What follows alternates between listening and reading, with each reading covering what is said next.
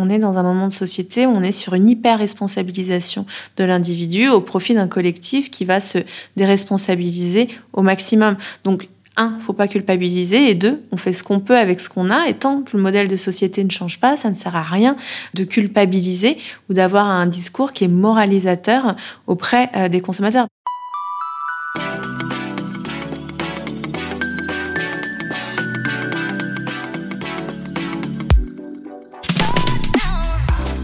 Bonjour, Céline Puffardichvili pour le podcast Le sens et l'action du C3D.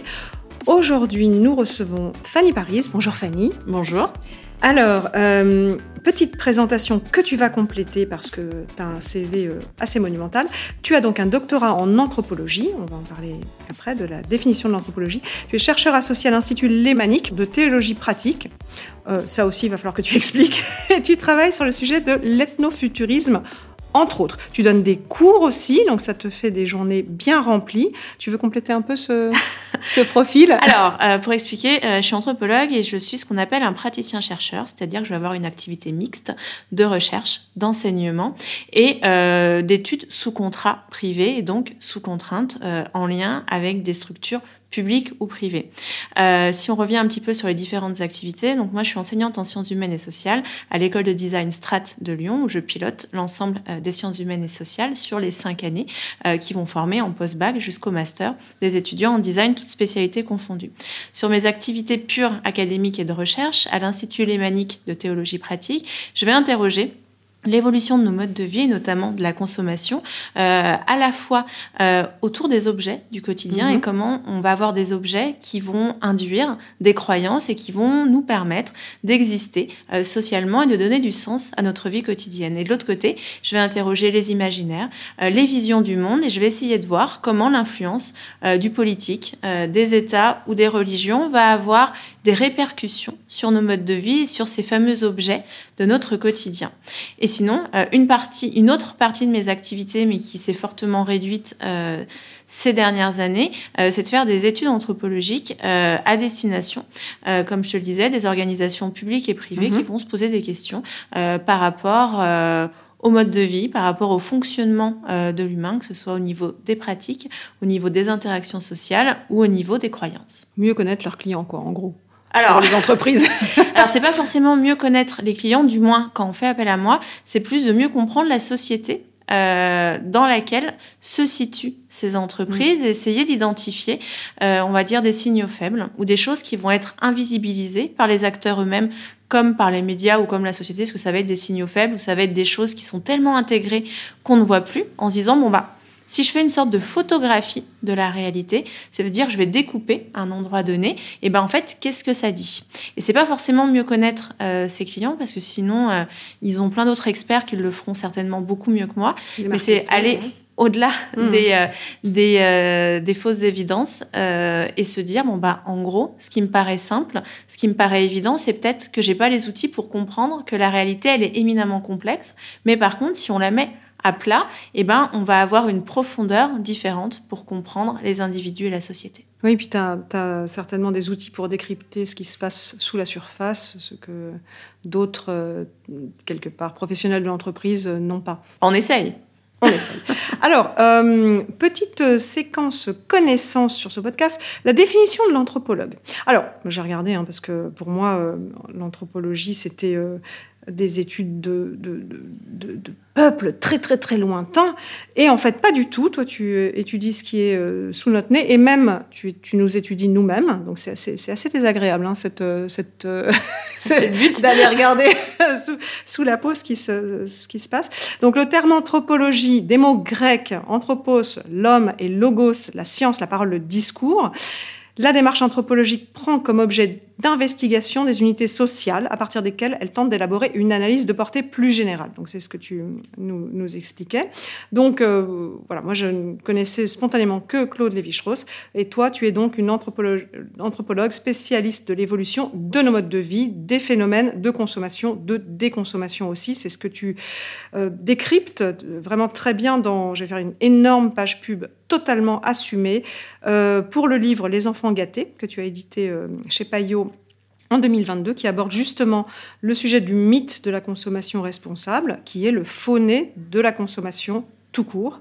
Et tu prépares la suite. Euh, donc, euh, restez jusqu'au bout de ce podcast car nous aurons un teaser monumental sur euh, ton prochain ouvrage. alors, donc, on est sur un podcast d'entreprise et tu es une anthropologue qui travaille aussi pour les marques. Hein. donc, tu en cites quelques-unes dans, dans, le livre et tu, peux nous en parler également quand tu as travaillé pour Savencia, Canal ou Bouygues notamment. Qu'est-ce qu'on te demande Alors, j'ai bien compris que tu as beaucoup d'autres activités, mais qu'est-ce que demande une marque quand elle fait appel à un anthropologue? C'est quoi l'intitulé d'une mission euh, et, finalement, via ton métier, tu contribues à faire quoi? Alors déjà, euh, ce qu'il faut se dire, même si ça commence un petit peu à changer, quand une marque fait appel à moi, c'est qu'elle est dans la merde. C'est qu'elle a euh, essuyé euh, beaucoup d'échecs avec d'autres agences, d'autres cabinets, avec différentes expertises qui n'ont pas forcément réussi à mettre les mots sur quelque chose qu'elle n'arrive pas à comprendre, que ce soit sur son identité, sur sa raison d'être, comme sur sa place dans la société aujourd'hui comme demain. généralement, quand on va faire appel à moi, ça va pas du tout être pour des études qualitatives de meilleure connaissance des clients ou d'un segment de marché, mais davantage de se dire bon bah Fanny, euh, si euh, on essaye pour Canal, euh, je donne l'exemple, de réinventer l'esprit Canal du futur de demain, bah c'est quoi?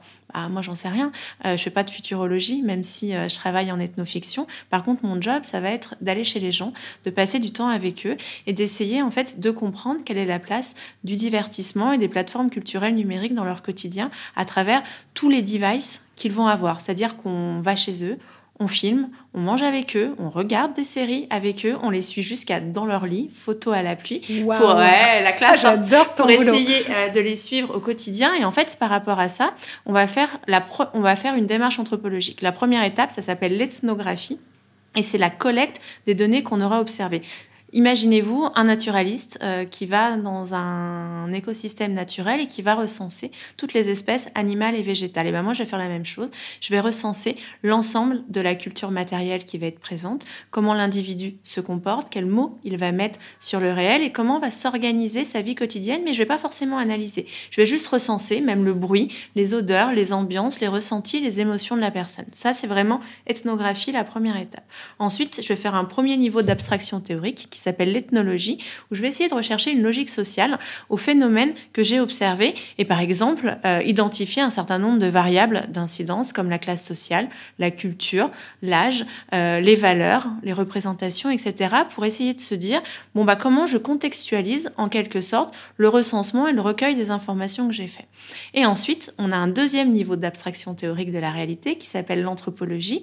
Et l'anthropologie, comme c'est l'étude de l'homme et des sociétés à travers le temps et euh, à travers le monde, on va euh, essayer de voir si les modes de fonctionnement que l'on a observés, qui sont sous-jacents et et qu'on a identifié à travers les théories euh, de la littérature qui existent déjà, bah, nous permettent de faire des pas de côté et de mieux comprendre des principes euh, de fonctionnement. Je donne un exemple. Sur Canal, réinventer l'esprit Canal, on s'est rendu compte, notamment pendant le Covid, euh, qu'on avait un système de circulation et de compensation des codes de connexion pour accéder à un certain nombre de plateformes. Donc là, c'est quelque chose que tout le monde fait, surtout comme moi, si on a des ados à la maison, les codes... File-moi tes codes. Exactement.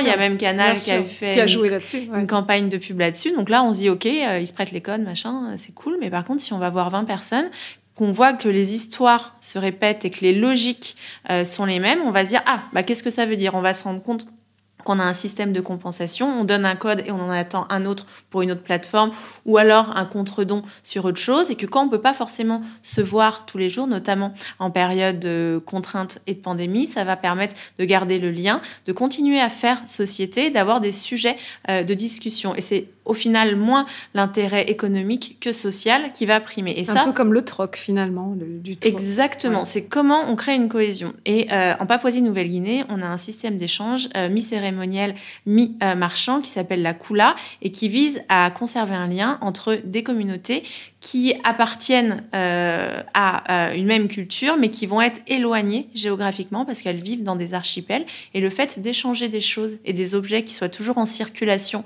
même s'ils n'ont pas de valeur, permet de cimenter le groupe. Donc quand on arrive à la démarche anthropologique, on fait un pas de côté, on va chercher ailleurs pour mieux se comprendre nous-mêmes. Et c'est pour ça qu'il n'y a pas forcément besoin d'aller très très loin pour aller étudier l'humain, parce que plein d'autres l'ont fait avant moi et ça a donné lieu à plein de choses qui n'étaient pas hyper sympathiques. Et on a encore des relents racistes et plein de biais dans nos disciplines. Et moi, je vais étudier le sauvage euh, qui est en nous, même si euh, je peux me faire taper en disant des trucs comme ça euh, de la part de mes chers confrères et consoeurs anthropologues. Mais alors, le, sauvage qui est en nous, le, sujet donc n'est pas en Papouasie-Nouvelle-Guinée. Il est, il est, il est là. D'ailleurs, il est en face de toi. Et, et tu, d'ailleurs, toi aussi, tu es ton propre sujet d'étude parce que je trouve que on imagine un scientifique, enfin une science sociale détachée de son sujet, mais en fait, euh, quand on te lit, on voit que c'est impossible. Tu es ton propre sujet, tu le dis en intro, en conclusion aussi, euh, pour, quelque part euh, expliquer ton, le, fait que tu sois aussi parfois brutal, euh, en fait, tu dis bah oui, mais c'est ce que je, je, m'auto-analyse aussi dans ce, dans ce système. Euh, on se reconnaît, c'est d'ailleurs affreux. J'avais plein de prénoms pour, tous les, pour, pour toutes les catégories que tu, que tu décris.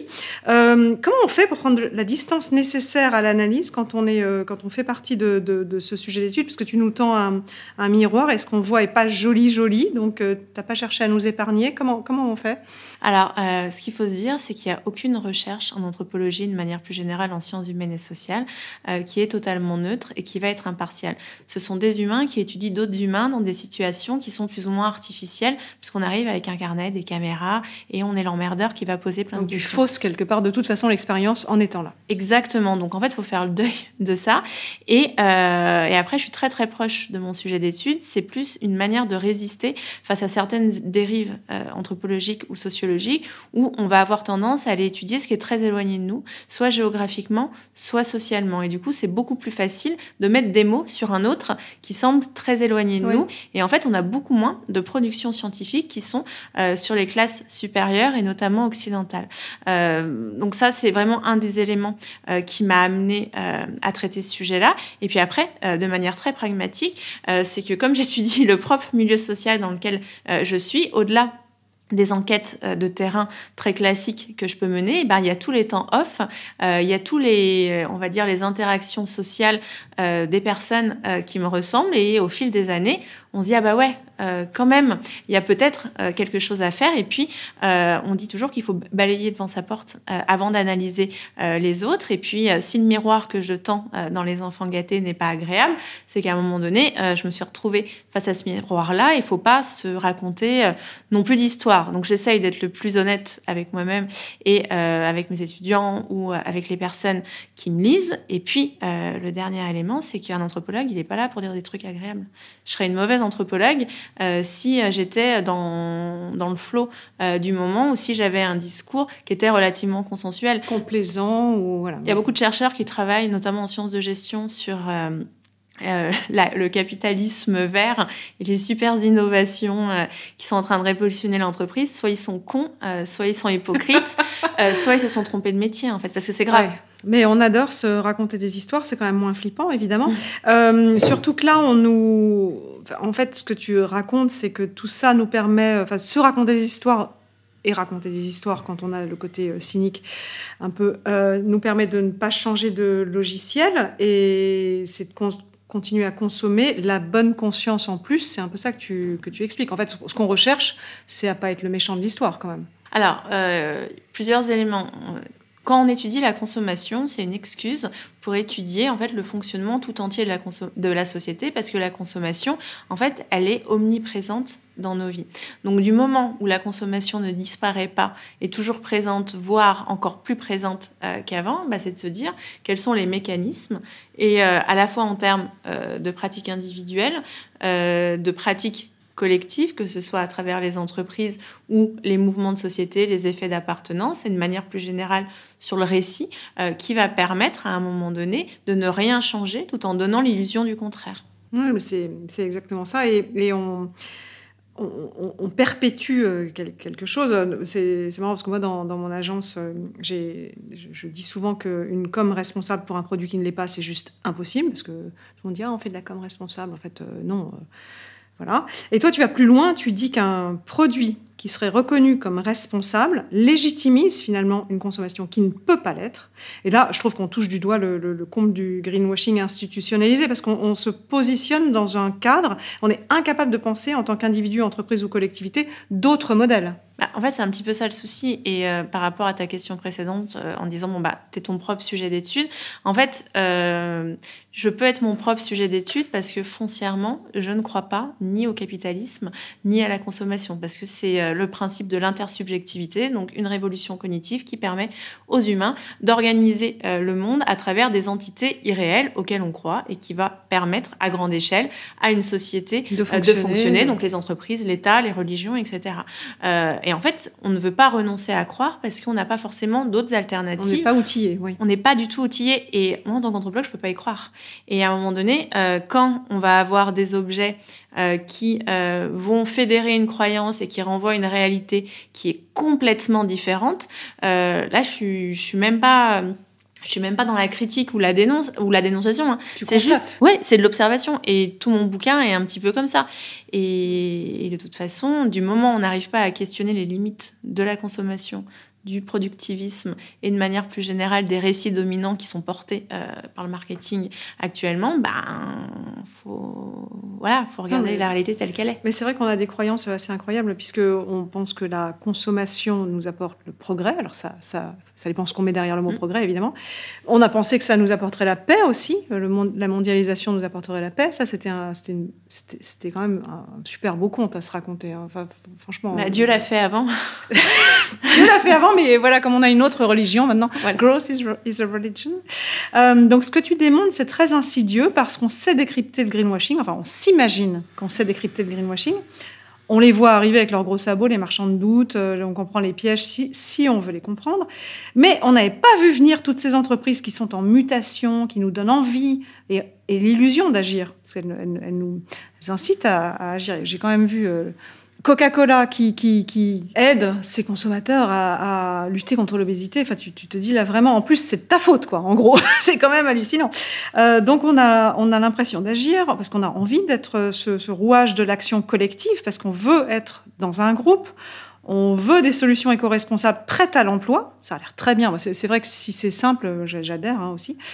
Euh, mais on voit pas et on ne veut pas voir qu'on arrive à un résultat parfaitement similaire à celui qui est promu par les ralentistes, notamment sur les sujets climat, biodiversité, etc., c'est-à-dire l'inaction. On ne bouge pas, mais on s'agite. Bah, en fait, tout une question d'échelle d'observation.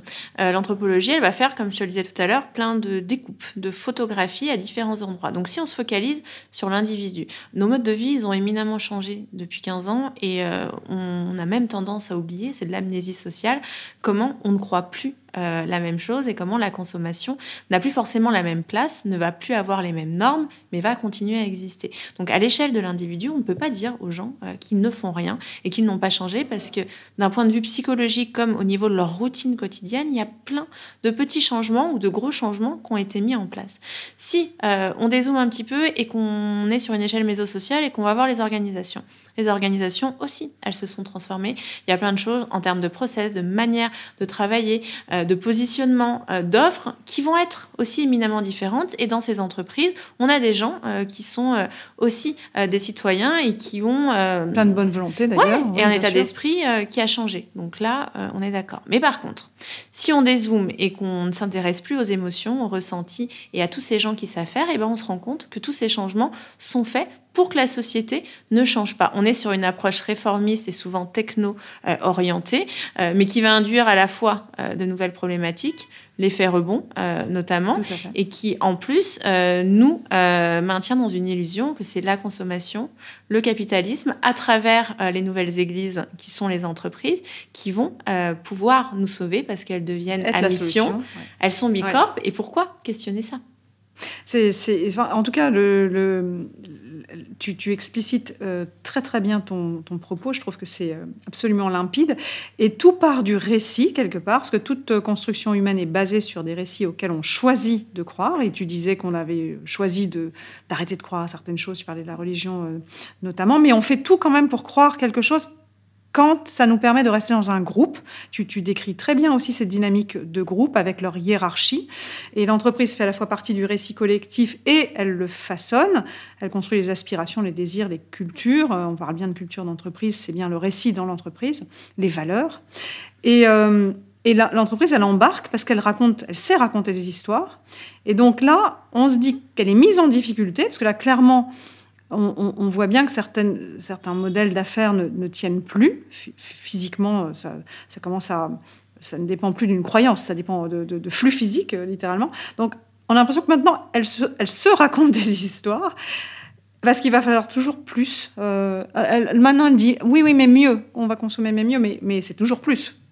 Bah alors, déjà, premier point, je n'ai rien contre les entreprises ni les collaborateurs. Mais non, moi non plus. Non, non, mais, non, mais je le dis quand même parce que euh, je raconte que tout ça, en fait, ça sert un petit peu à rien. Oui, euh, parce que euh, le chantier et le combat de notre époque est éminemment plus important et plus grave euh, que le fait euh, de changer une chaîne euh, de production ou d'aller sourcer un petit peu mieux ces matières premières.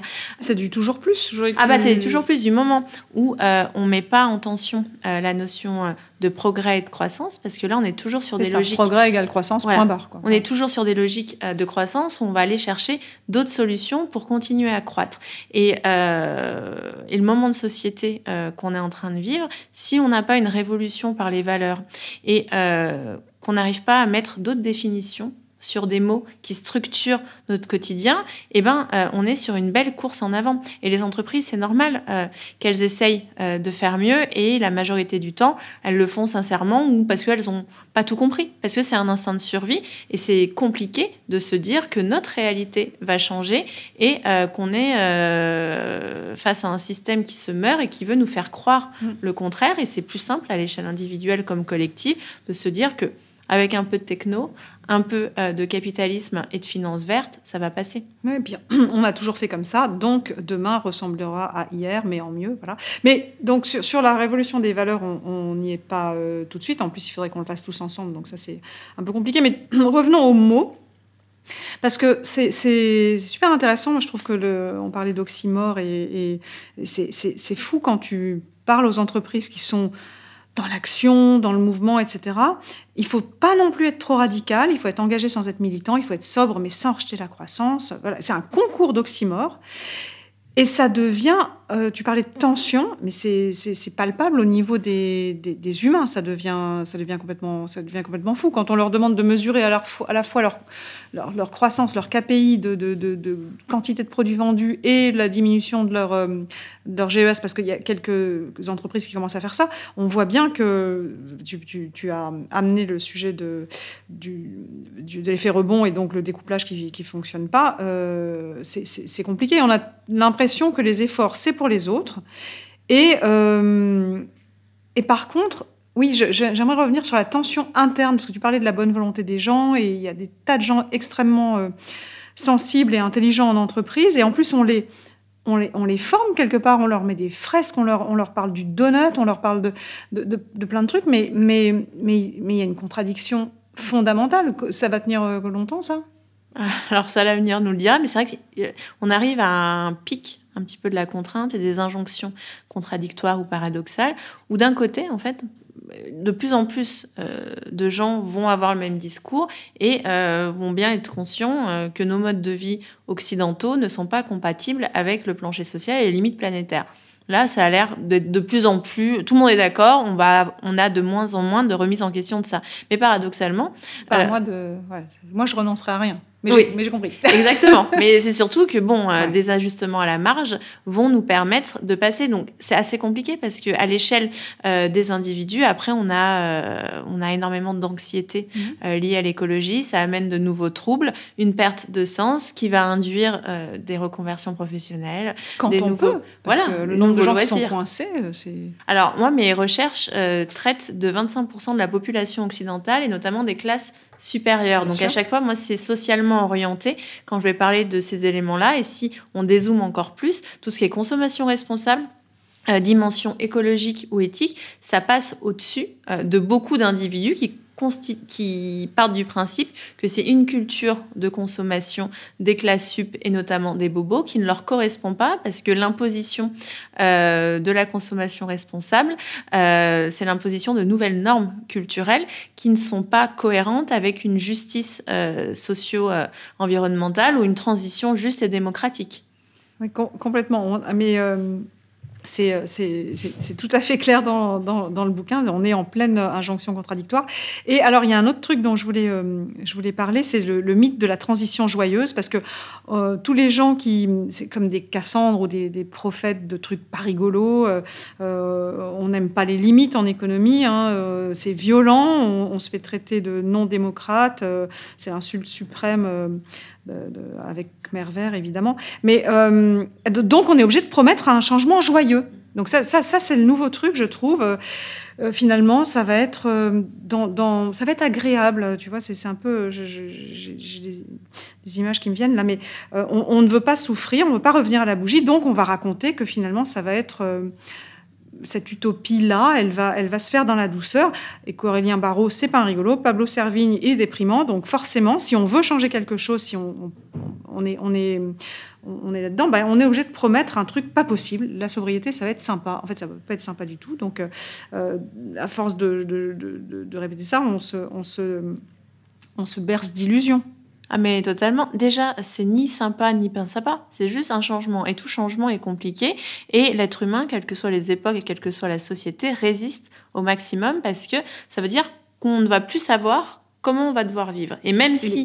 Bah, C'est ça. Et même si on dit qu'on aime la liberté, etc., on déteste ne pas savoir quoi faire et ne pas avoir de routine bien établie et de normes sociales qui vont structurer ce quotidien. Donc le fait euh, de passer d'une société de la toute croissance et de la destruction à une société de la sobriété, qu'elle soit heureuse euh, ou pas, tout est une question euh, de point de vue, c'est de se dire, bon, bah, quelles sont toutes les nouvelles normes, tous les nouveaux codes que l'on va imposer au quotidien. Et là, en fait, on est sur euh, une ère des contraintes qu'on a essayé de mettre à distance avec la société de l'hyperconsommation et le capitalisme, où on avait un petit peu euh, un endoctrinement euh, et une idéologie sans douleur qui nous amenait là où on voulait qu'on nous amène. Et là, euh, on va avoir de nouvelles contraintes qui vont apparaître et des contraintes, c'est juste des normes qui ne sont pas encore intégrées dans la société.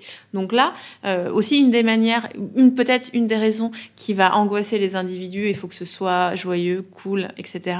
C'est de se dire bah merde, en fait, on a quand même du boulot parce qu'on a toutes ces contraintes qui se rapprochent de nous euh, de manière très dangereuse et toutes ces contraintes vont devenir des nouvelles normes. Et ça, les gens qui le formalisent ou qui l'ont conscientisé ou pas, dans un petit bout de leur tête, ça, ils ont bien compris qu'il y avait une embrouille et que ça allait leur tomber dessus bientôt. Mhm. Donc, si on a une petite couche marketing, euh, pour le coup, utopique ou dystopique, parce que les dystopies de ces dernières années, finalement, n'ont pas. Oui, on en parlera de ça. Euh, finalement, la dystopie qui te pousse finalement aussi dans un sens. Euh, ah bah oui. Donc, c'est pour ça, c'est plus de se dire bon, bah, merde, on a du pain sur la planche.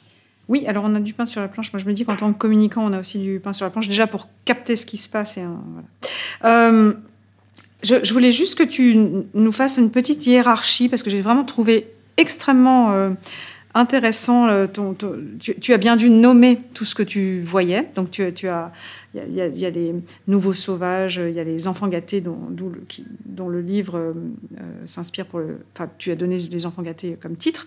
Euh, il y a la pensée magique de l'énergie. Euh, y Est-ce que tu peux nous, parler un peu rapidement, nous brosser ce, cette roue qui, ou, cette, hiérarchie, ce fonctionnement avec les, noms des catégories qui l'animent?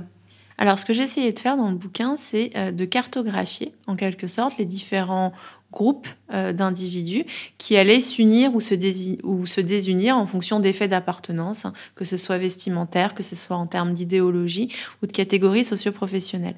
Euh, donc dans cette cartographie, je vais avoir deux typologies euh, d'acteurs principaux. Les premiers sont les nouveaux sauvages. C'est une élite médiatico-créative qui est très visible dans les agences, dans les grandes entreprises, dans les médias et qui, elle, va imposer au reste de la société une manière descendante, une nouvelle culture légitime, donc une bonne culture bourgeoise, qui va être celle de l'éco-responsabilité, où le fait euh, d'être un consommateur responsable va amener une nouvelle forme de prestige social. On est mhm. sur une éloge du moins, qui est euh, le dernier chic, euh, on va dire, à notre époque. Et c'est un peu le flag shame quand, qui, a, qui a démarré aussi. C'est plus chic de dire j'ai pas pris l'avion. Exactement. Voilà, donc donc c'est inspiré pour imposer. Exactement. Et imposer des éléments qui correspondent euh, à leur mode de vie et à leurs avantages. Parce que tout l'enjeu, c'est d'arriver à capter l'air du temps et les évolutions de société pour pouvoir construire un discours qui correspond euh, à leurs enjeux, tout en maintenant leur position et leur, et leur euh, privilège dans la société. Parce qu'une élite qui est trop déconnectée du peuple, eh ben, elle n'existe plus. Donc ça, c'est la première catégorie. il faut des ponts tout, tout le temps euh, et que tu as l'impression, toi, en tant que euh, catégorie d'en dessous que tu peux accéder. L'inspiration est là pour toi. Exactement. Et juste en dessous, du coup, des nouveaux sauvages, on a les enfants gâtés. Les enfants gâtés, euh, ils font partie des classes moyennes et des classes moyennes supérieures occidentales. Ils vont être moins bien dotés culturellement et économiquement euh, que les nouveaux sauvages, mais ils vont avoir quand même une position privilégiée dans la société. D'un côté, les nouveaux sauvages, eux, vont être vraiment des influenceurs de la société. Les enfants gâtés, c'est plus des influenceurs domestiques, donc ils vont avoir une incidence et une influence dans leur entreprise, dans leur famille, auprès de leurs amis, sur des réseaux sociaux, etc. Et eux, ça va être les croyants du capitalisme responsable.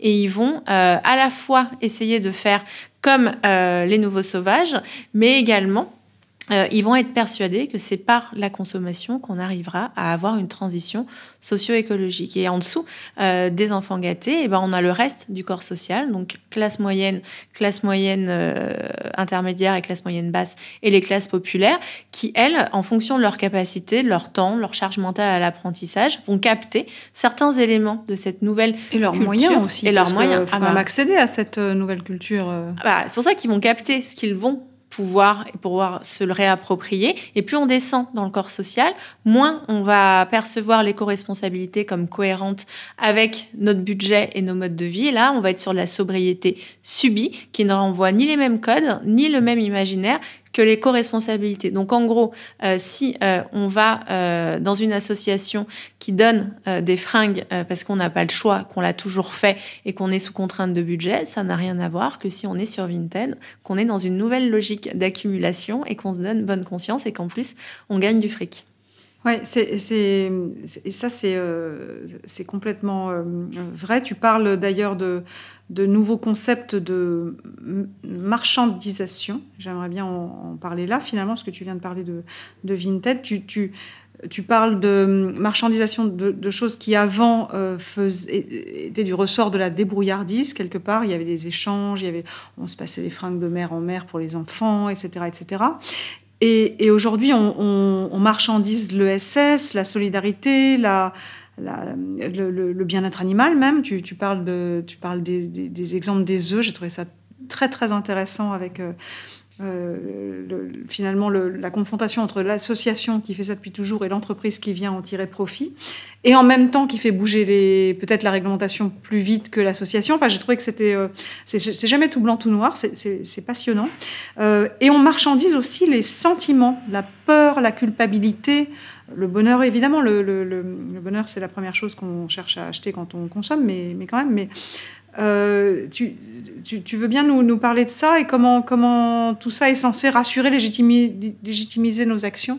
Alors, euh, ce qui est intéressant, c'est qu'on va chercher euh, à créer de la valeur à des endroits où avant on a de la valeur économique, pardon, à des endroits où avant on avait une valeur sociale ou une valeur familiale. Quand je parle de marchandisation, c'est de se dire comment on va créer un service et une offre à partir d'un fonctionnement normal qui a toujours existé ou mhm. qui existe dans d'autres cultures. Le meilleur exemple, c'est la marchandisation de l'hospitalité, euh, où euh, il y a encore pas très longtemps, même dans nos sociétés, et eh ben accueillir l'étranger ou accueillir quelqu'un euh, qu'on ne connaît pas, et eh ben c'est quelque chose qui était possible. Aujourd'hui, on a Airbnb qui, euh, dans un premier temps, a déstabilisé euh, les grandes entreprises qui étaient leaders sur le marché, et qui maintenant est en train de s'imposer comme une nouvelle chaîne hôtelière presque comme les autres. Donc là, on est sur une forme de marchandisation parce que pourquoi conserver une chambre d'amis euh, si on a sa belle-mère ou son petit cousin qui voit deux fois qui vient deux fois par an, alors qu'on peut maximiser nos rentrées d'argent en euh, louant cette chambre-là? Ça, c'est le premier élément. Le deuxième élément, c'est de se dire, bon, bah, il y a, au début des années 90, tous les chercheurs en sciences humaines et sociales ont commencé à percevoir un phénomène qui est celui du recul de l'appétence pour la consommation. On ne veut pas forcément arrêter de consommer, mais par contre, ça ne vient plus une fin en soi, mais un moyen d'atteindre un certain idéal de vie. On va être plus critique, on va commencer à réparer, à faire soi-même, et au final, ça amène une baisse de la désirabilité euh, de l'entreprise et des objets de grande consommation. Donc, du coup, il a fallu trouver une solution pour se dire, bon, bah, si les les gens préfèrent échanger, si les gens préfèrent réparer ou faire eux-mêmes, bon bah comment nous on peut transformer ça en, valeur Exactement.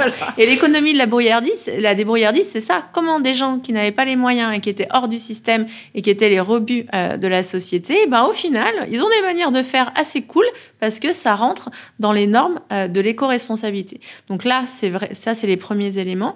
Deuxième élément, c'est que notre attention notre temps et nos émotions, elles ont éminemment de la valeur pour les entreprises. Le PDG de Netflix expliquait il y a quelques années que son, que euh, son concurrent principal, ce n'était pas les autres plateformes, c'était le sommeil. et, quand et quand on voit toute l'ergonomie cognitive et on étudie euh, ces plateformes et ces interactions avec mes étudiants, bah, par exemple, le fait de faire, euh, de partir un épisode suivant de manière automatique, c'est pour lutter euh, contre notre sommeil. Donc à chaque fois, nous sommes la propre marchandise qui consomme une autre marchandise où on a l'impression qu'avec des émotions positives qui vont être suscitées, et eh ben au final, on se sent mieux, sauf qu'on crée de nouvelles formes de dépendance. Et autour, euh, enfin, euh, pour répondre à la dernière partie de tes questions, autour des émotions et notamment de la peur, la peur, c'est un levier qui est génial parce que soit il va pousser à l'action il va pousser à l'achat parce qu'on a peur d'être en mauvaise santé, on a peur que notre vie change, on a peur que le monde s'effondre. Donc si on doit acheter un produit qui coûte un balle de plus ou euh, qui a euh, un papier craft plutôt qu'un film plastique, c'est un petit effort pour euh, quand même ne plus avoir peur. La vie. voilà. Et puis on a un autre élément qui est le phénomène de la sidération. Où quand les gens vont avoir peur et qui vont être, et qui vont faire face à la sidération, ils vont être beaucoup plus sensibles à des discours rassurants qui expliquent comment ça va se passer, surtout comment ça va bien se passer si on fait comme ils veulent. Donc du coup, euh, cette peur qui induit une sidération va amener les individus à être beaucoup moins critiques par rapport à ce qu'ils font par rapport à eux-mêmes et par rapport aux offres ou aux discours qui vont être proposés. Parce que les gens, la majorité des personnes ne sont pas cyniques, elles sont pleines de bonne volonté, elles font ce qu'elles peuvent euh, avec euh, leurs moyens psychologiques, économiques, sociaux, etc. Et elles ont envie d'y croire. C'est normal parce que nous fonctionnons grâce à nos croyances. Et là, là, on parle des marques, mais dans ton livre, tu parles aussi de, de la récupération politique de, de, tous ces sujets. Et évidemment, on voit le, le, sujet du populisme aussi. Mais bon, c'est pas le, c'est, pas l'objet. Mais est-ce que tu peux expliquer ce que c'est euh, que cette notion de crédit moral dont tu parles aussi dans le livre? Alors, par rapport à toutes les injonctions contradictoires avec lesquelles les individus doivent faire face, et de se dire, bon, bah, comment euh, j'arrive à me sentir à peu près bien dans ma vie quotidienne et euh, essayer euh, de monter dans, dans le train en marche qui est celui de l'éco-responsabilité. Donc, les individus vont mettre en place un certain nombre de stratégies pour y parvenir. Celle du crédit moral, c'est de se dire, bon, bah, comme c'est un chantier qui est immense d'être éco-responsable ou de changer de mode de vie. Je vais me focaliser sur certaines actions euh, qui vont être positives d'un point de vue social ou écologique et ça va permettre de justifier la poursuite ou la permanence d'autres pratiques qui vont pas forcément être très responsables. Donc en gros, je trie mes déchets, je mange euh, de saison et j'évite euh, les plats industriels. Du coup, c'est cool. Euh, je peux prendre l'avion plusieurs fois par an pour aller au bord d'une plage et l'empreinte carbone est presque invisibilisée par le fait euh, euh, a des bonnes actions par, par ailleurs. Et du coup, c'est vraiment un mécanisme psychosociologique qui va faire que les individus vont focaliser toute leur attention sur les pratiques qu'ils jugent vertueuses et responsables. Et du coup, ça va permettre de légitimer plein d'autres pratiques qui ne sont plus du tout dans l'air du temps ou qui vont avoir un jugement social un petit peu compliqué. Et en, dans la continuité euh, du crédit moral, il y a la théorie des animaux mignons mmh. euh, qui vise... Merci de l'aborder. Je me disais qu'on n'aurait pas le temps, mais merci. Ah, parce qu'en fait, c'est un bon crédit moral. Parce que, en gros, euh, quand on va chez des gens qui nous expliquent qu'ils mangent plus moins de viande ou du moins pas à domicile, je peux leur parler pendant une heure et demie. Ils vont m'expliquer en long, en large et en travers comment, pour des raisons écologiques, économiques ou euh, éthiques ou même politiques, ils ont euh, banni la viande de chez eux. Ok, très bien. On va ouvrir les réfrigérateurs et il y a plein de viande. Donc, oui, euh, mais oui, mais et du coup, quand on comprend, quand on les interroge, non pas hein, pour les juger, parce que moi c'est ni bien ni mal, les gens ont toujours des bonnes raisons de faire comme ils font. C'est plus de comprendre en fait le mécanisme ou les justifications qu'ils donnent, non pas pour réduire la consommation de, de viande, mais pour rendre socialement acceptable la poursuite de cette consommation-là. Et du coup, ils vont s'induire à eux-mêmes un nouveau cadre du permis, du prescrit et euh, de l'interdit autour des pratiques alimentaires. Donc maintenant, manger de la viande, c'est pas forcément socialement acceptable euh, dans certains milieux sociaux, mais par contre, si on mange des animaux moches peu intelligent ou éloigné euh, de nous de la chaîne de l'évolution, et eh ben ça passe. Mais par contre, tout ce qui est animaux, bébés animaux, euh, animaux euh, dits mignons ou perçus comme intelligents, bah là, on ne peut pas les manger. Et du coup, les individus vont se focaliser là-dessus. Et le nombre de fois, on a eu des gens qui nous ont dit qu'ils ne mangeaient pas de viande, et au bout de deux heures, on comprend que, OK, ils ne mangent pas de viande, mais ils mangent quand même du, du blanc de poulet tous les soirs. Voilà. Et ils vont t'expliquer que c'est parce que la poule est, bête. J'avais une, euh, j'avais une stratégie comme ça, euh, mais c'était euh, pour me foutre de moi-même. Mais je, je mangeais pas d'animaux qui avaient des cils. Et alors du coup, tu mangeais quoi? Bah, Des huîtres. Et après, tu dis, en fait, mais n'importe quoi. Il y a des cils dans lui, tu vois, les petits trucs. Euh. Non, non, mais c'était euh, c'était une, une, blague Dédé. Tu vois, euh, quand, quand tu fais du Dédé, il faut bien que tu aies un peu d'humour parce que voilà. c'est compliqué. c'est compliqué. Parce que la poule, elle a des petits cils quand même. Donc, bah voilà. le lapin, n'en parlons pas. voilà. Et quant aux grands animaux, c'est no way. mais les huîtres, voilà. Les crevettes aussi, ça marche. Mais voilà. Après, tu te dis, bon, attends, mais les animaux qui n'ont pas de cils, mais élevés dans telles conditions, hmm, non, alors on va arrêter aussi. Et après, euh, quand on, ça défonce la mer ou pas, bon, bah non, ça va pas non plus. Donc ça devient très compliqué. D'où euh, l'envie de trouver des choses simples et des remèdes simples quand tu fais des courses. Sinon, mm. quand tu prends en compte. Euh, et, c'est pour ça que tu dis qu'on hiérarchise aussi ce qui est acceptable pour soi-même et qu'on se on, s'absout de certaines choses parce qu'on a fait un effort par ailleurs et chacun sa hiérarchie de ah mais, mais totalement. Et euh, d'un côté, euh, on est dans un moment de société où on est sur une hyper-responsabilisation de l'individu au profit d'un collectif qui va se déresponsabiliser au maximum.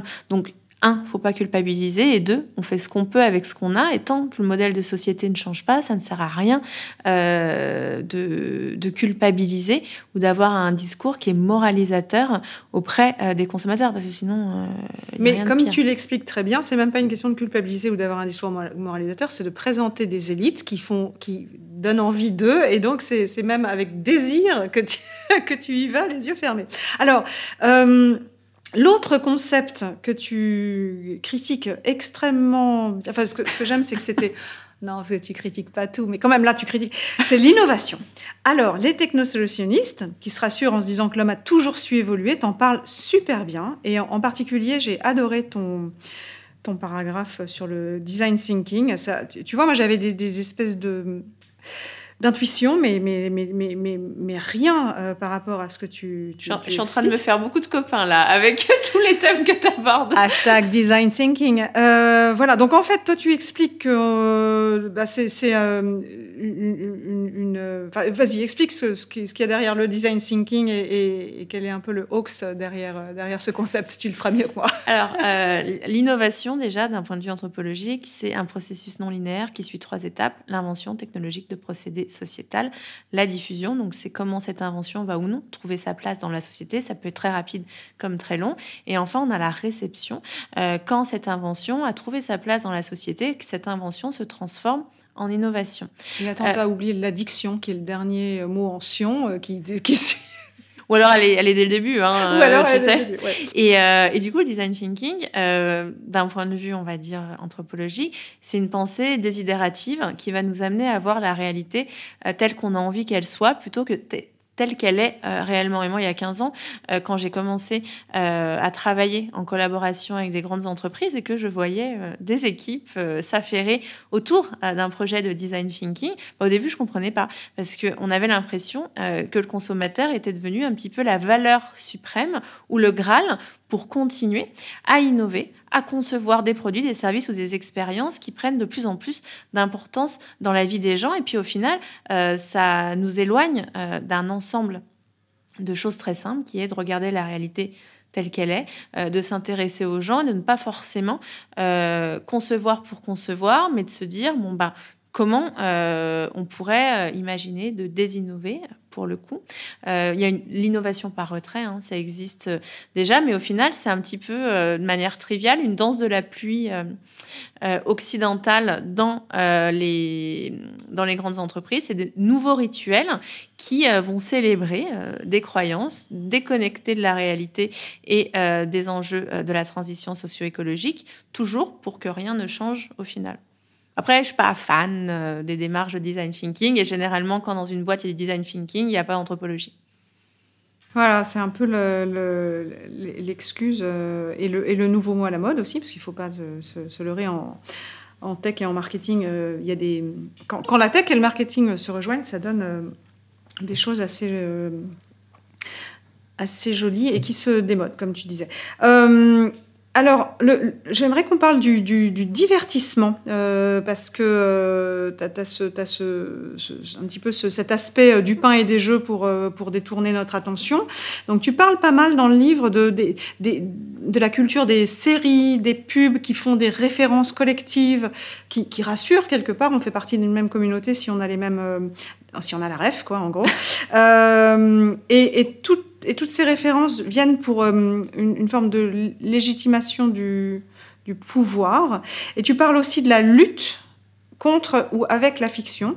Euh, donc en fait, cette, lutte-là aussi, c'est un, nouveau récit d'essayer de, de peut-être que tu peux nous parler de, de cette, avec un exemple, parce que quand même, euh, Don't Look Up, c'est un exemple monumental. C'est censé être une critique, mais c'est complètement récupéré. Donc en fait, tu as une fiction qui dénonce un truc, mais qui se fait récupérer finalement comme, comme tout. Donc, euh, alors déjà la fiction, euh, c'est vraiment du folklorisme. Donc c'est les grandes histoires que l'on se raconte, quelles que soient les sociétés et les époques, pour donner du sens à la vie quotidienne.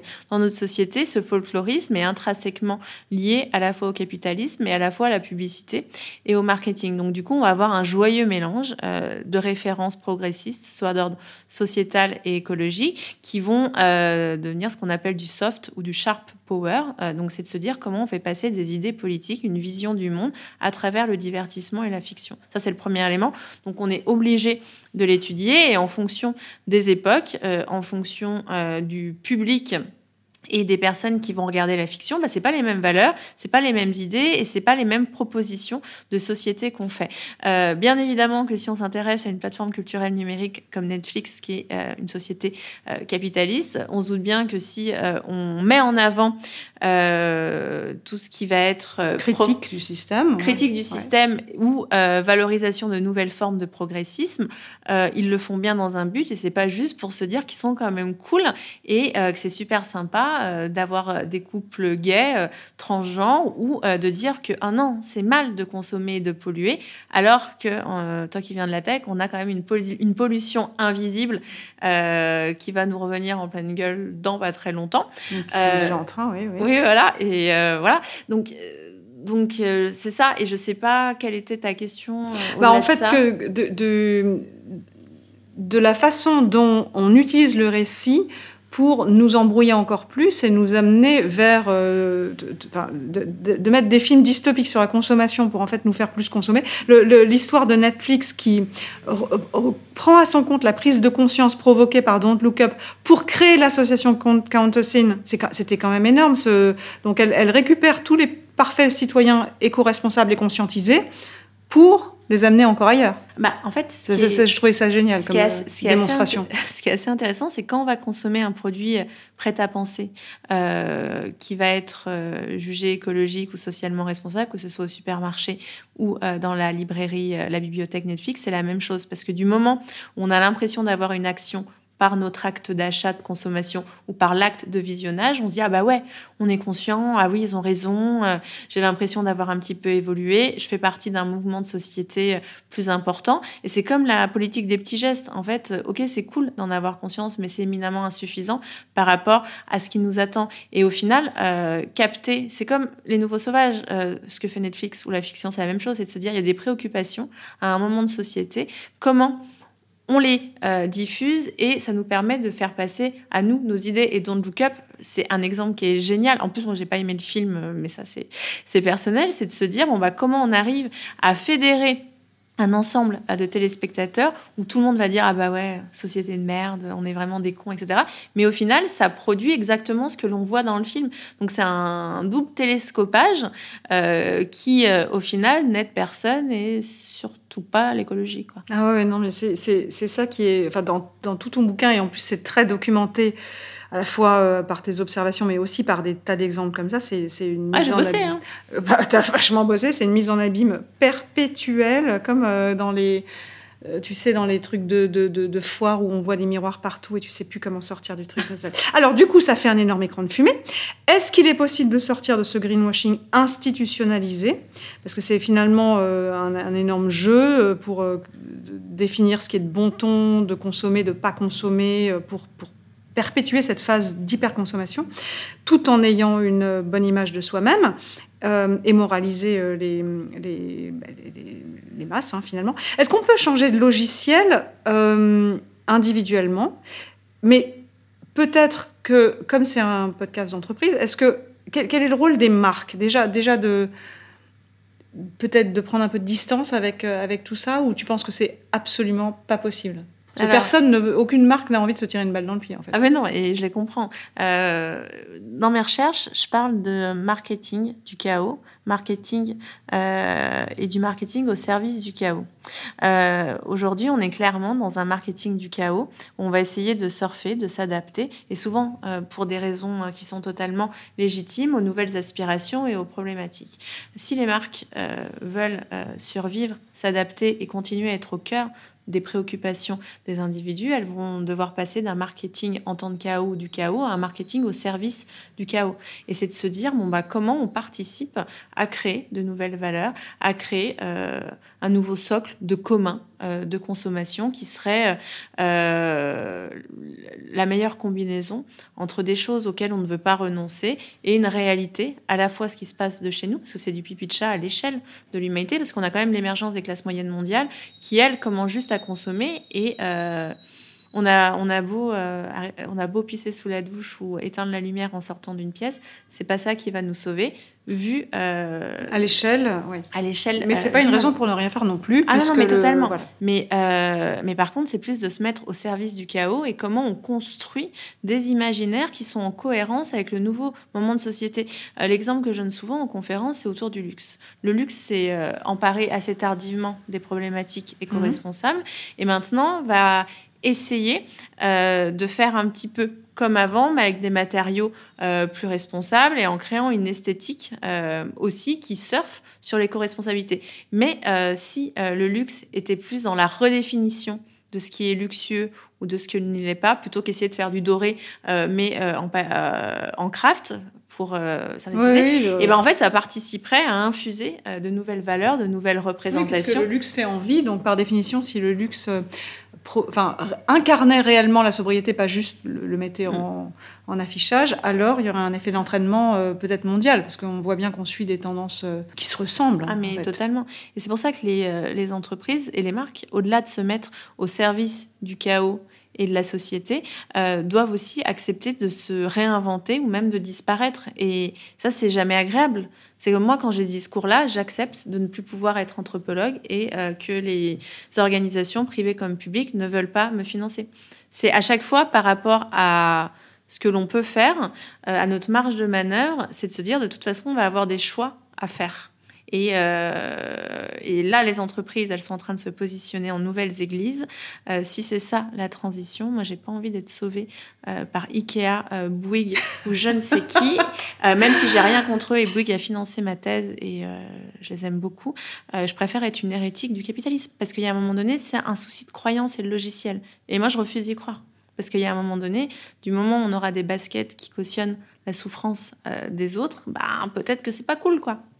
Complètement. Et, euh, et d'un point de vue, là, on a parlé des marques, et d'un point de vue des institutions, euh, évidemment, on attend beaucoup de la réglementation. Là, en ce moment, c'est le devoir de vigilance à l'échelle européenne. Et ça, ça aussi, ça peut avoir un effet d'entraînement mondial, évidemment, puisque par définition, c'est de toute une chaîne dont on parle. Donc, peut-être que demain, on pourra plus se laver les mains littéralement de la douleur à l'autre bout du monde, parce que, bah, en fait, c'est toi qui l'as provoqué par ton l'exigence que tu as imposé à ta chaîne. Quoi. Ah mais totalement, c'est la notion de valeur étendue derrière et c'est de se dire euh, que ce soit extraction, production, distribution, consommation, récit publicitaire et fin de vie euh, des produits, et ben en fait comment on calcule de manière différente à la fois le coût socio-énergétique d'un individu, mmh. mais également le vrai prix euh, de ce que l'on consomme. Et c'est souvent euh, quelque chose qui n'est pas forcément agréable. Euh, usine thaïlandaise en Chine, Foxconn, qui, qui produit... Tous les téléphones qu'on... Exactement, il y a des filets anti-suicide. Du coup, on ne peut même plus échapper au capitalisme par la mort parce qu'on n'a même plus le droit de mourir. Ça, c'est quand même le, le comble de, de, l'emprisonnement euh, mm. et tout ça pour qu'à l'autre bout du monde, euh, on ait euh, le. je ne sais plus à combien on est de iPhone, mais il est jaune maintenant, donc on est ravis. alors, on arrive à, la fin pour tous ceux qui sont restés avec nous jusque-là. On a une très très belle surprise parce que finalement, moi, tout le livre, je, je, je, pleurais, hein, parce que c'est pas gai d'être aussi lucide. C'est comme ce, c'est pire que se foutre à poil, c'est enlever sa peau, tu vois, pour, pour voir le muscle et le gras. Euh, mais il y a une belle phrase en fin de livre que j'aimerais que tu commentes pour nous. Tu dis Percevoir la sobriété comme une forme d'abondance, c'est faire le choix de la liberté. chaque mot compte. Hein. Toujours. Toujours. Là, il faut que je me concentre pour faire une réponse intelligente. s'il te plaît, s'il te plaît. Prends ton temps, bois un coup. Ça rejoint un petit peu tout ce qu'on dit depuis tout à l'heure. En fait, on est sur une redéfinition mm. des termes et des notions un petit peu clés qui structurent tellement notre quotidien, nos modes de vie, nos modèles de société qu'on est incapable de les remettre en cause. L'abondance, euh, comme l'abondance, comme la rareté, comme la limite, on a des conceptions occidentales et consuméristes de ces notions-là, dans plein euh, d'autres euh, sociétés qui ont été euh, très bien détaillées par des anthropologues, notamment comme Marshall Salins. En fait, ils montrent que des sociétés qui font le choix de la sobriété et qui vont avoir peu de choses. En fait, pour eux, c'est une source de liberté parce que plus on a d'objets, plus on a de marchandises ou plus on a de possessions, plus on va être tributaire de ces objets et on va être moins, on va dire, agile, hein, pour reprendre un terme d'entreprise qui est à la mode. Et du coup, euh, au final, nous, ce que l'on perçoit actuellement comme des contraintes, eh ben, c'est peut-être une manière euh, justement de s'en détacher et de se concentrer sur autre chose. Et puis, de manière transversale cette notion de liberté. Euh, c'est un petit peu le mythe de la caverne, ce qu'on est en train de vivre. C'est de se dire, si on arrive à prendre de la distance hmm. par rapport au récit euh, dominant et par rapport, de perspective, à la place de la consommation, bah, finalement, on est un petit peu plus libre parce qu'on se rend compte que la voie qu'on nous propose, et eh ben, c'est pas l'unique voie qui a, que le modèle capitaliste, c'est une anomalie à l'échelle de l'humanité et des sociétés humaines et euh, que collectivement, on a un devoir pour les générations futures d'ici et d'ailleurs qu'elles puissent choisir leur futur, justement, et un futur qui ne doit pas être exclusivement capitaliste. Euh, et il y a trois scénarios principaux. On a celui de l'effondrement, qui est notamment euh, porté euh, par Servine. On a celui du délitement, qui est le plus probable à court terme. Et on a celui de la cohabitation, c'est de se dire qu'on va on va pas avoir d'effondrement ou de changement radical. Par contre, on va avoir des États euh, qui auront peut-être moins de pouvoir ou qui feront les choses différemment. Et on va avoir une cohabitation de différentes structures de société.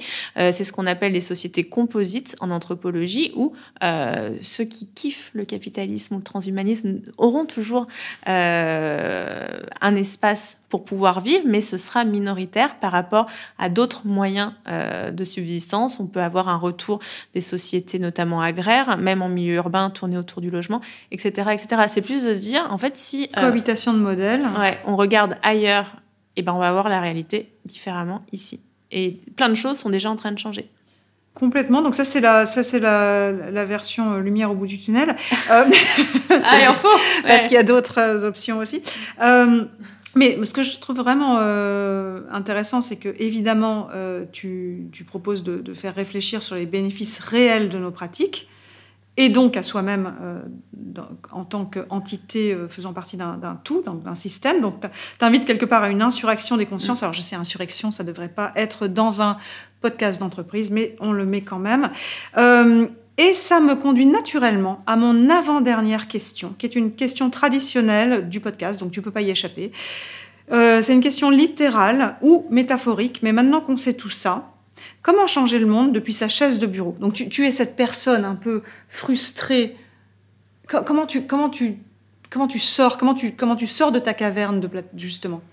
Euh, bah, J'aime beaucoup l'insurrection des consciences parce que si euh, tout le monde commence à voir le monde différemment et à arrêter de croire dans son entreprise ou dans les États, et eh ben ça n'existera plus. C'est simpliste de dire ça, mais en fait c'est le début euh, de quelque chose de, vrai, ouais, de vraiment différent. Donc moi j'invite tout le monde à arrêter de croire à toutes les entités irréelles qui organisent le réel et qui nous font faire l'inverse de ce que l'on a envie de faire tout en se, se promettant ou en se gardant l'illusion du contraire.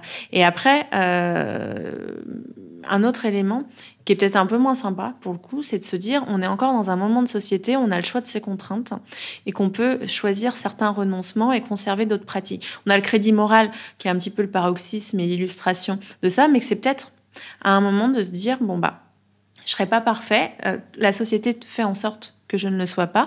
Mais par contre, euh, quand ça va être plus compliqué d'un point de vue climatique, d'un point de vue social, d'un point de vue économique, euh, en fait, je vais devoir renoncer à des trucs, donc autant m'y habituer tout de suite et les choisir avant que ce soit totalement imposé à toute la population. Et puis c'est surtout euh, de faire preuve d'esprit critique, de toujours remettre en cause tout ce qui va être dit et que généralement euh, sur un projet dans une entreprise ou autour d'une table entre amis, si tout le monde est d'accord, c'est qu'il y a une embrouille et c'est pas possible. Donc euh, n'ayez pas peur de ne pas être d'accord avec les autres. L'esprit critique, la dissidence, la dissidence l'échange entre les individus, c'est éminemment important et euh, ça se perd actuellement parce que soit euh, on est un complotiste, soit euh, on est un raciste, soit on est je sais pas quoi.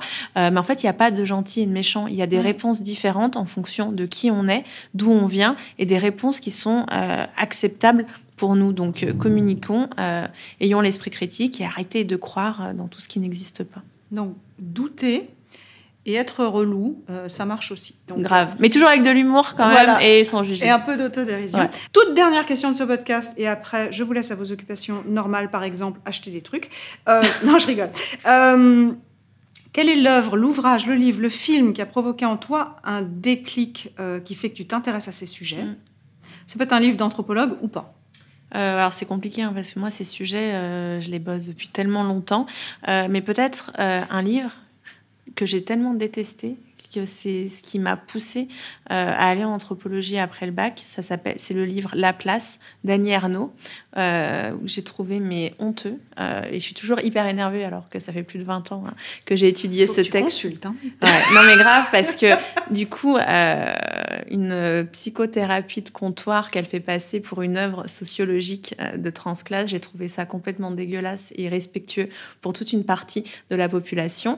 Et cela jouait sociologue ou anthropologue, du moment où on regarde un petit peu le réel, et eh ben, je trouve que c'est pas classe parce que ça amène des moyennes vérités ou euh, des fausses vérités dans l'esprit des gens hmm. en tant que vérité absolue.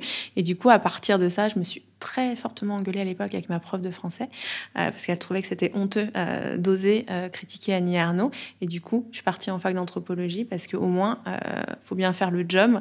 Et si on est anthropologue, et eh ben, on, a, on doit assumer sa place et c'est pour ça que j'assume de ne pas brosser tout le monde dans le sens du poil. Ouais, mais nous dédications donc cet épisode à ta prof de français. Euh, voilà. et est-ce qu'on peut. Normalement, on arrête là le podcast, mais là, je voudrais quand même un petit teaser sur ton prochain livre. Ah s'il te plaît. Alors, Les Enfants gâtés, c'est une petite mise en bouche euh, mmh. un petit peu euh, satirique de la place de la consommation et du capitalisme dans nos vies. Le prochain ouvrage qui sort normalement en octobre 2023, toujours aux éditions Payot, s'appelle No Carbone et c'est une anthropologie des contraintes. no, N-O, hein, pas No N-O-S, bien que ça pourrait aussi. Non, non No Carbone en hommage euh, à nos futurs et à la culture punk. et c'est une anthropologie des contraintes qui s'intéresse à la fois à toutes les étapes de production-distribution euh, de ce qui peuple notre quotidien, c'est-à-dire la consommation, mais également dans une approche un peu plus verticale autour des pratiques individuelles, des modèles socio-économiques, de la réglementation et des lois en se disant bon bah qu'est-ce qui est en train de changer et comment on construit une société où le capitalisme ne disparaît pas, parce que je ne suis pas anticapitaliste, mais n'est plus qu'une plus qu'une option euh, dans une approche euh, de diversité culturelle et sociale, parce que Charles Darwin, Claude Lévi-Strauss, eux, à 100 ans d'écart, euh, alertaient sur la perte de diversité tant naturel que euh, culturel, parce que euh, chaque écosystème doit valoriser la diversité pour sa survie. Et là, euh, on est sur une perte de diversité des modèles de faire société, des manières de croire le monde. Et si on veut s'en sortir, et là, c'est plus notre humanité, si elle veut se tirer de là, c'est en valorisant la diversité aussi des formes de société. C'est vrai que là, il y a un, un petit phénomène d'écrasement plutôt. ok. Euh, Fanny, écoute, si jamais nous ne sommes pas toutes les deux trucidées pour avoir osé enregistrer ce podcast, tu reviendras pour le deuxième opus. Avec plaisir. Mais merci beaucoup pour ton temps. Bah de rien. Et puis n'oubliez pas, après tout ça quand même, le futur peut être cool, mais euh, c'est à nous euh, de le décider et on a toutes les cartes en main. Et du moment où on accepte de regarder la réalité telle qu'elle est, ben, on se rend compte que c'est pas si terrible que ça petite note d'espoir, mais euh, je, trouve quand même que ça nous complexifie un peu le truc, mais moi j'aime bien. Euh, merci beaucoup. À bientôt. Merci, à bientôt. Merci pour votre écoute. Ce podcast est à retrouver tous les mois sur les meilleures plateformes de podcast et sur le site web du C3D.